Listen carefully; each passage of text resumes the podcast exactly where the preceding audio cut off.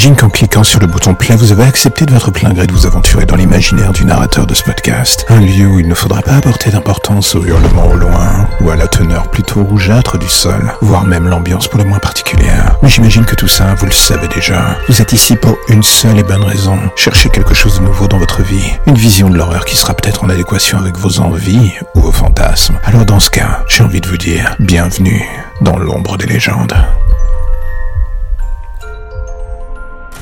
L'un des lieux qui me stresse bizarrement le plus dans Paris, ce charmant cimetière souterrain qu'on nomme les catacombes. 6 millions de cadavres qui dorment sous les pieds des Parisiens. Ça fait beaucoup de monde dont on ne soupçonne plus l'existence quand même.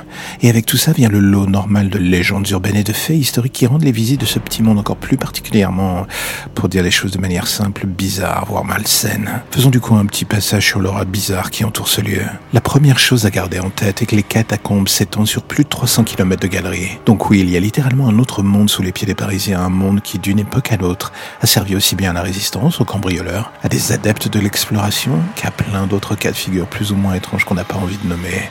L'entrée classique se fait à la hauteur de d'enfer, le point touristique dirons-nous.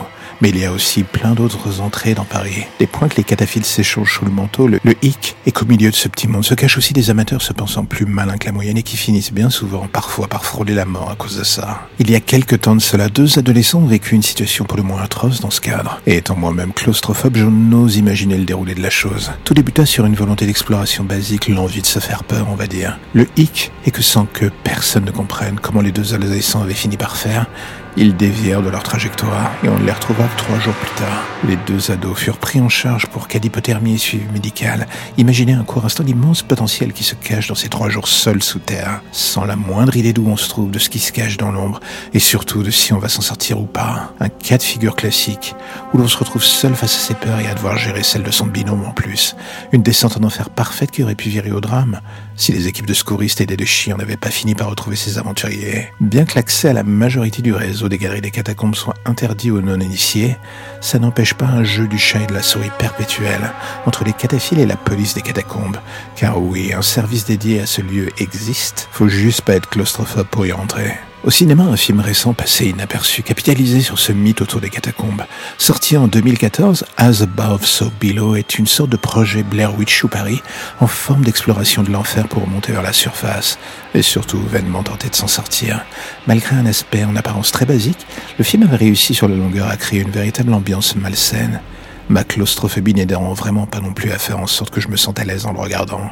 Oui, je souffre par procuration, on va dire. Mais si comme moi vous aimez voir des histoires pervertir un lieu commun de l'histoire parisienne et en faire une marmite à cauchemar, ce film est un bon début pour donner un goût particulier à vos nuits les plus sales. Mais ce qui restera en bout de course, c'est la question simple et récurrente de pourquoi est-ce que vous décidez d'aller dans ce lieu? Qu'est-ce qui vous fascine autant dans l'existence ou simplement dans l'exploration de ce gigantesque cimetière souterrain? Si comme moi vous écrivez des histoires, c'est du pain béni. Si vous aimez l'histoire aussi, euh, comment dire, si vous aimez l'histoire aussi, vu que la chose a servi pendant la Seconde Guerre mondiale, je peux comprendre. Mais si vous êtes un monsieur ou madame tout le monde de notre époque, je pense qu'il est plus sain de laisser les morts là où ils sont ainsi que tout ce qui peut rôder loin des regards dans ces centaines de kilomètres de galeries. On ne sait jamais sur quoi on risque de tomber au détour d'une visite. La lumière au bout du tunnel, voilà ce qui vous ramène enfin vers votre petite existence si tranquille. Plus d'ombre, plus d'histoire ou de légendes bizarres. Juste le quotidien qui revient frapper à votre porte en attendant de replonger d'ici demain matin vers de nouvelles zones pour le moins sombres. Vous avez déjà envie de revenir, je le sais, mais patientez. Chaque chose en son temps.